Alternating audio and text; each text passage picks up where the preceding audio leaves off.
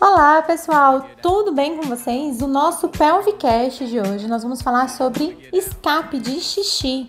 Cá entre nós, você já sentiu o xixi escapar quando ri, ou quando tosse, ou segurou tanto a vontade de ir ao banheiro que quando chegou lá percebeu que a calcinha já estava levemente molhada? É sobre isso que nós vamos falar aqui hoje. Me chamo Priscila PX, que sou fisioterapeuta pélvica. Vamos comigo, porque você não precisa ter vergonha de admitir, porque aqui nós estamos entre amigas e podemos falar sobre isso.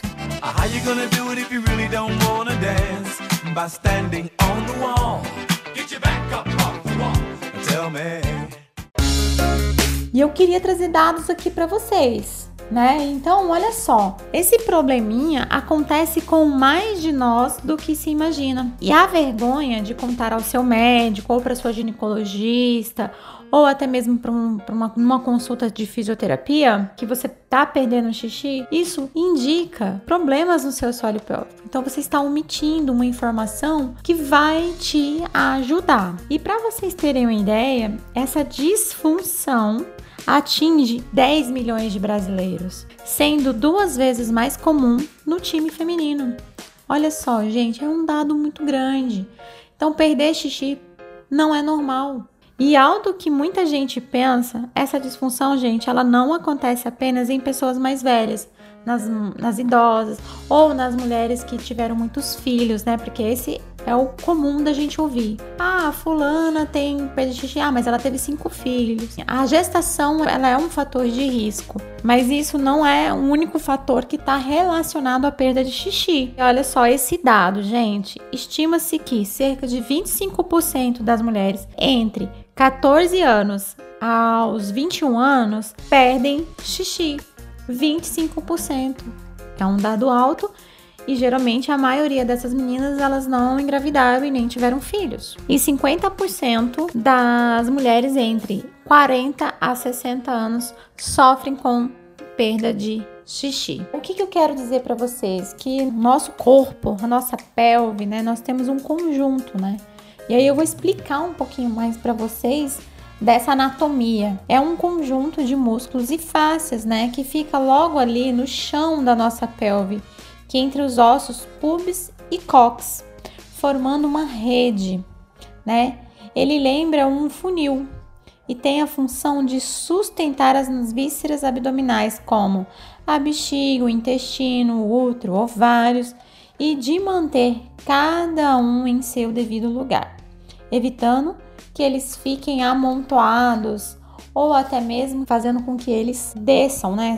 Acaba cedendo ali na região pélvica. Então, no corpo feminino, esse conjunto de músculos, eles são perfurados, né, por três tubinhos: a uretra, a vagina e o ânus, o que faz com que ele permita a passagem controlada da urina e das fezes. Então, o músculo, gente, ele tem condição de controlar a urina e controlar as fezes, né? E esses músculos, eles funcionam especialmente nos momentos em que há um aumento da pressão intraabdominal, que é quando tossimos, espirramos, corremos, nos movimentamos, principalmente os nossos membros ou quando pegamos pesos. E não para por aí não. O papel desses músculos na gestação também é importantíssimo, já que é ele que fornece o suporte para o feto e ajuda no processo do parto, favorecendo a sua expulsão do corpo da mãe. Mantém as funções fisiológicas como esvaziar, encher a bexiga, o intestino, manter a postura ereta caminhar auxilia na estabilização. Claro que temos outros conjuntos que são responsáveis pela estabilização, que cada um tem a sua função, né? Por exemplo, a pelve, né, a estrutura óssea da nossa da nossa pelve, junto com toda a musculatura que tem aqui, ela é responsável pela transferência do peso do nosso tronco para os membros inferiores. Né? Então, por exemplo, alterações posturais podem ser causa de disfunção do períneo. Então, quando a gente bate muito nessa tecla de que nós somos únicas, que a nossa avaliação tem que ser bem completa, que às vezes o problema não tá só na pepeca, pode estar tá na sua postura. E algumas vezes essas disfunções perineais podem ter como causa uma má postura e não apenas as alterações do músculo do períneo. Então, é, as disfunções desses, desses grupos, por, por ele ser um músculo estabilizador, ele sofre com qualquer alteração que você sofra, seja na sua postura, seja uma lesão. Então a gente precisa tomar cuidado. Então já sabem, meninas, escape de xixi não é normal. Procure o seu médico, procure, fale com isso com a sua ginecologista, fale sobre isso com o seu urologista, procure uma fisioterapia pélvica, faça uma avaliação para ela te analisar, para ela avaliar a sua postura, para ela avaliar essa musculatura e a gente conseguir agir preventivamente, não só para tratar esses problemas, e sim para prevenir também.